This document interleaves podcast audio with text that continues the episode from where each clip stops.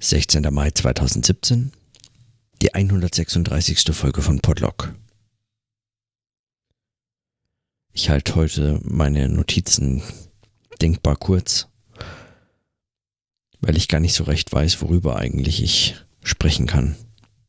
Ich habe heute im Aspektetext von Adorno weitergelesen. Wieder mal, also das ist so ein Text, den ich immer mal wieder ran ziehe und wieder weglege und zum einen, weil er tatsächlich, wie der Titel sagt, eben Aspekte diskutiert und die eigentlich jeder einzelne davon, also es sind, würde ich sagen, ziemlich viele, die zwar mehr oder weniger sinnfällig auseinander hervorgehen, aber dann doch eigentlich eigenständig behandelt werden können, dass jeder einzelne tatsächlich auch eigenständige Behandlung verdient und äh, dem nochmal nachzugehen, es lohnen würde.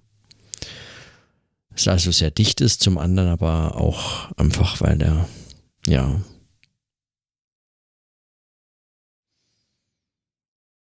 also ich kann an dem Text einfach nicht, den kann ich nicht äh, in einem Stück lesen. Ich wüsste nicht, was ich dann verstanden hätte. Und nebenbei habe ich im Briefwechsel von Adorno und Scholem gelesen. Unter anderem äh, die ersten, also ich weiß nicht, ungefähr nicht ganz, also vielleicht 80 Seiten, 70 Seiten oder so, 70 Seiten vielleicht. Die Briefe aus der Zeit um den Tod von Walter Benjamin herum und die Briefe geben ein eigentlich, also sowohl mediengeschichtlich als auch natürlich einfach menschlich äh, beeindruckendes Zeugnis dieser, dieser Geschichte.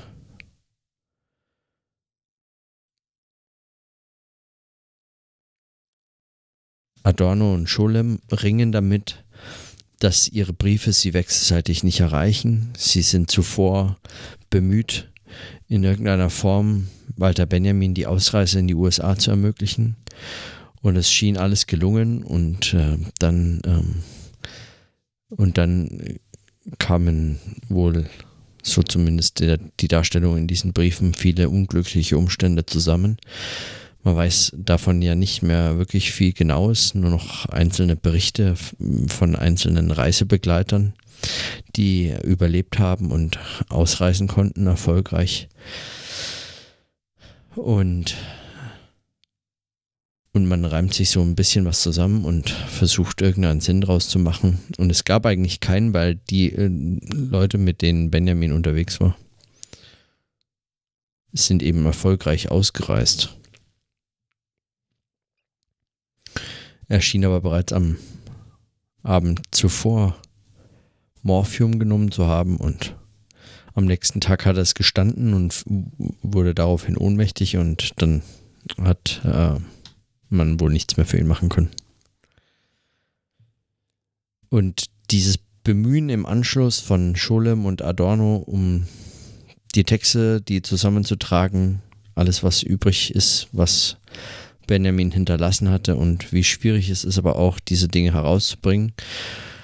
Ich weiß aus anderen Diskussionen und Darstellungen anderer, dass Adorno äh, sehr kritisiert wurde für seine Umgangsweise mit Benjamins Texten, vor allem sein zögerliches äh, Unterstützen der Veröffentlichung von Benjamins Texten, besonders zu seinen Lebzeiten, aber auch im Anschluss ähm, und aus seinen Briefen liest man auch viel ähm, Gram und Scham über sein eigenes, ja, seine, seine vielleicht unterlassene Hilfeleistung oder sein, seine Zurückhaltung gegenüber den Hoffnungen auf Veröffentlichung von Walter Benjamin und zugleich aber auch äh, die tiefe Bewunderung für diese Texte und so weiter. Also ich, hm, es liest sich, ähm, es liest sich spannend wie ein Krimi und es ist Quatsch, Metapher, spannend wie ein Krimi. als wäre Krimi das Spannendste. Es liest sich einfach äh, sehr spannend, aufregend im Wortsinne. Und diese Arbeit äh, der Herausgeber, die genaue Textstellen nochmal rauszusuchen und immer mal wieder einzelne Ausdrücke zu kommentieren, äh, ist äh, extrem gut und bereichernd, auch in der Darstellung toll. Es sind keine Endnoten, sondern direkt im Anschluss an die einzelnen Briefe nochmal so kleine Passagen kommentiert und äh, nochmal mit Informationen versehen. Es ist äh, extrem hilfreich.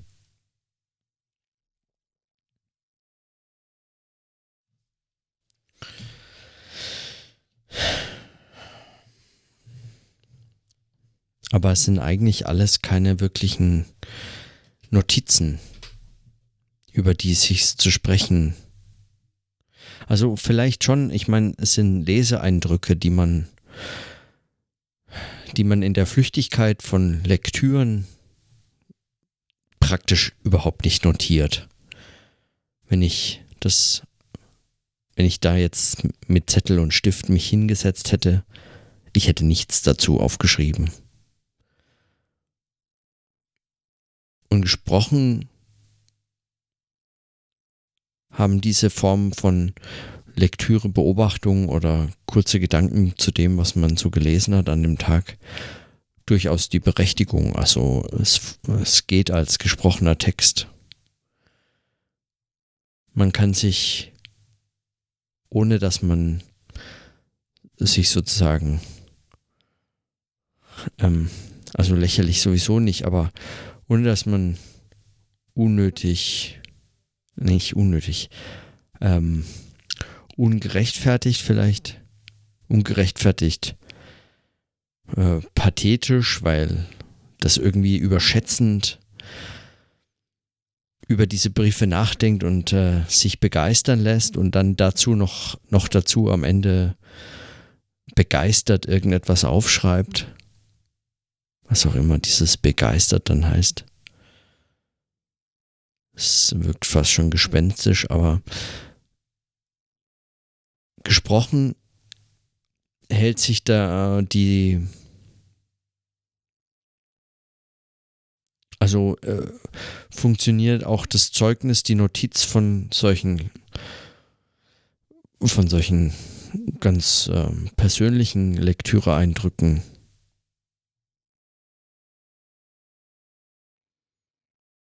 Auch das geht als gesprochener Text.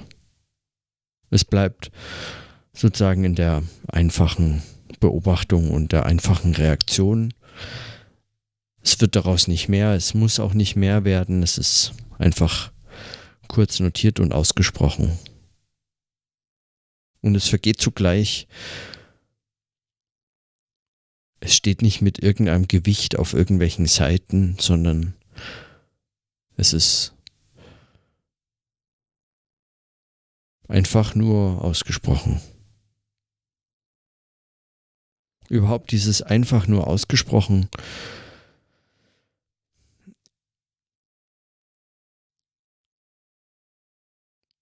ist ähm,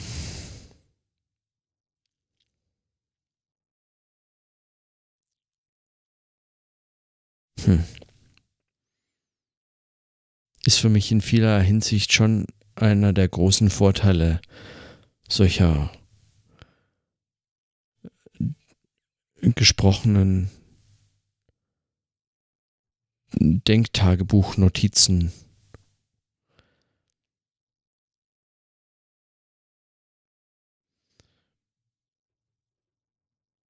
In dem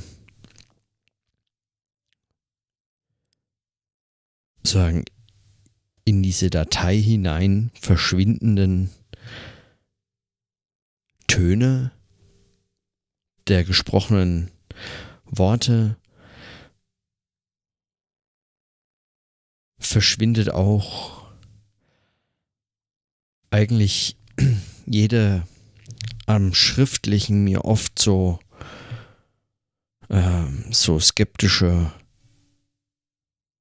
Selbstüberschätzung von solchen Worten, die aufgeschrieben dastehen und um Beachtung. Wie betteln. Bei gesprochener Sprache dagegen verschwindet der Gedanke einfach sofort. Und selbst wenn man ihn nochmal nachhört, passiert es wieder.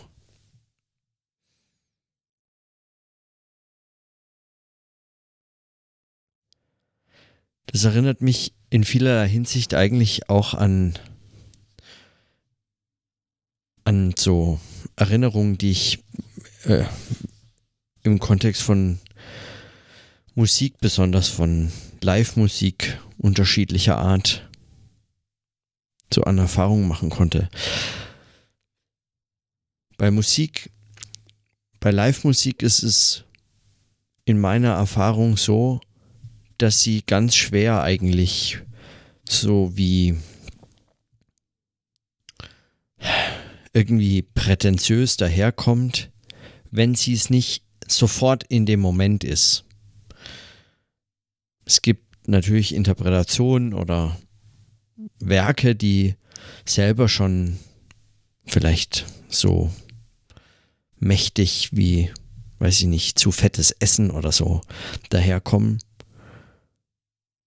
und eigentlich schon im ersten Hören direkt und ganz unmittelbar ein, ein so eine Art Übervöllegefühl erzeugen oder so ein bisschen so ein Ekel erzeugen, die kommen daher wie, weiß ich nicht, so Angeber, pompöse Angebermusik oder so. Die einfach, die da einfach sagen, in ihrem Auftreten abstößt. Aber bei Musik ist es dann doch so, es, sie muss es eben in dem Moment sofort tun. Sie erzeugt den Eindruck dann nicht einfach im Verklungensein. Einmal verklungen löst sich das Problem wieder auf oder verhindert, dass dieser Eindruck sagen, in der Reflexion irgendwie entsteht. So einfach ist es dann eben nicht. Und mit gesprochener Sprache scheint mir das auch oft der Fall. Gerade wenn man sich dann selbst zuhört und dabei und dann darauf reagieren muss und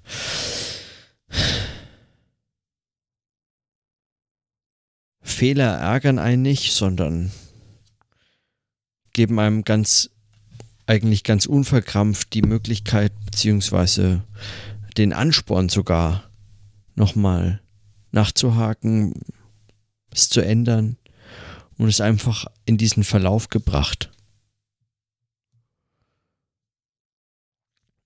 Und wenn in den gesprochenen Worten dann sich anmaßender Anspruch auftut und man den hört und unmittelbar hört und ich glaube eben, man hört es eigentlich unmittelbar, wenn man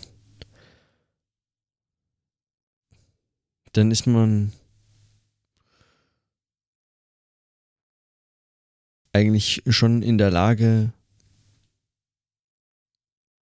das im nächsten Moment kritisch zu reflektieren oder nicht zu reflektieren, einfach abzulehnen, sich selbst sozusagen zuzurufen. So, so, so geht's nicht. Also, was, was sich zu fragen, was das soll und was man da eigentlich macht und, und sofort ändern. Muss man nicht. Und dass die, dass diese gesprochenen Worte dann einfach verklingen.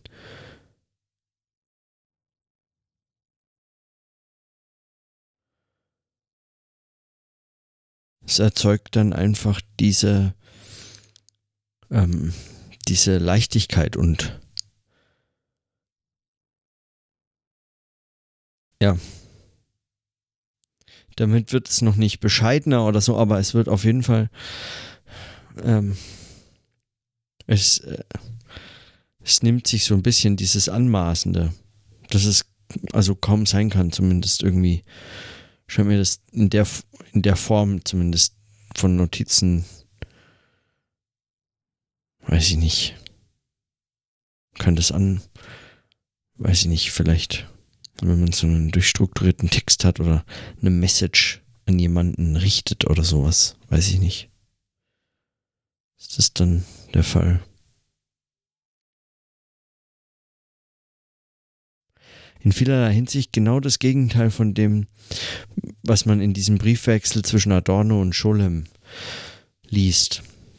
Die Hälfte der Briefe aus der Zeit sind einfach verloren gegangen und die beiden wundern sich ge gelegentlich, warum man nichts mehr vom anderen hört, bis dann Adorno sogar tatsächlich den Briefkontakt abbricht aus Scham, weil er auf einen wichtigen Brief nicht geantwortet hat und dann war einfach wenig Korrespondenz.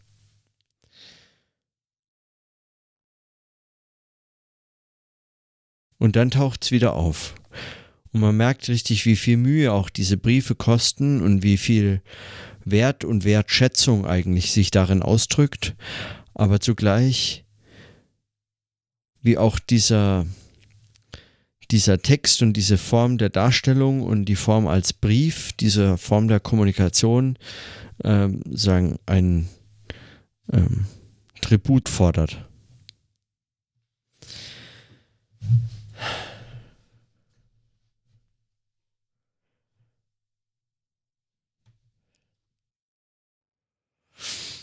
Hm.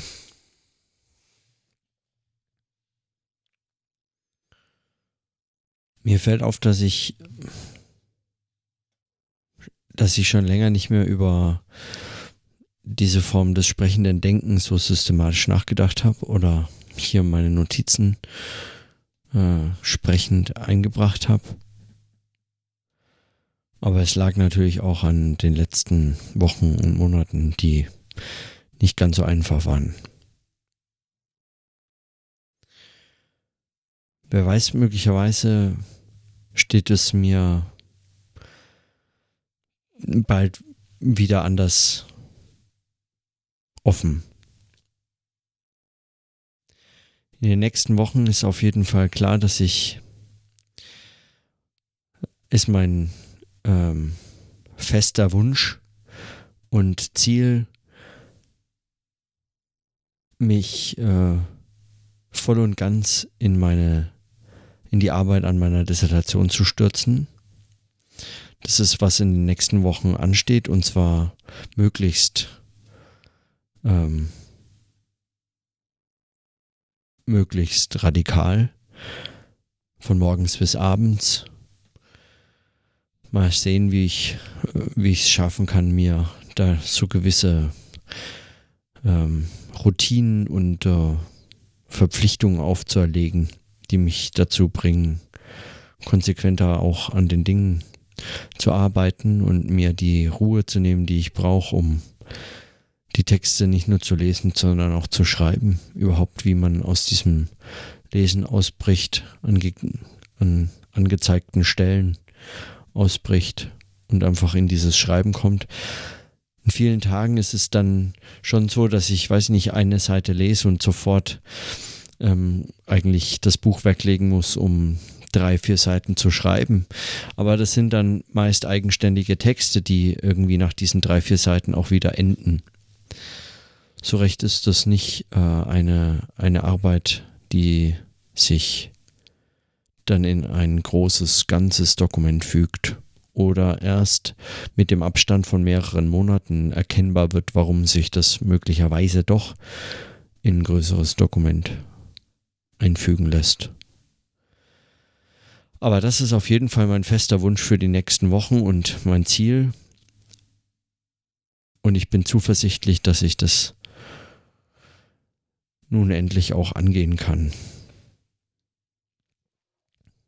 Nicht nur meine Arbeit, sondern auch manchmal habe ich den Eindruck, wie so mich selbst habe ich irgendwie nur noch in Stücken vorliegen und muss mich da nun einfach womöglich arbeitend, also in der Arbeit selbst, erst wieder zusammen flicken. Oder aber auch einfach neu zu bauen. Und ja, warum nicht? Ohne meine Arbeit natürlich zu verwerfen. Aber ich möglicherweise, ja, geht das Hand in Hand. So zumindest meine Hoffnung und mein fester Wunsch. Und der reicht oft. Damit mache ich aber erst morgen weiter. In diesem Sinne, dann bis morgen.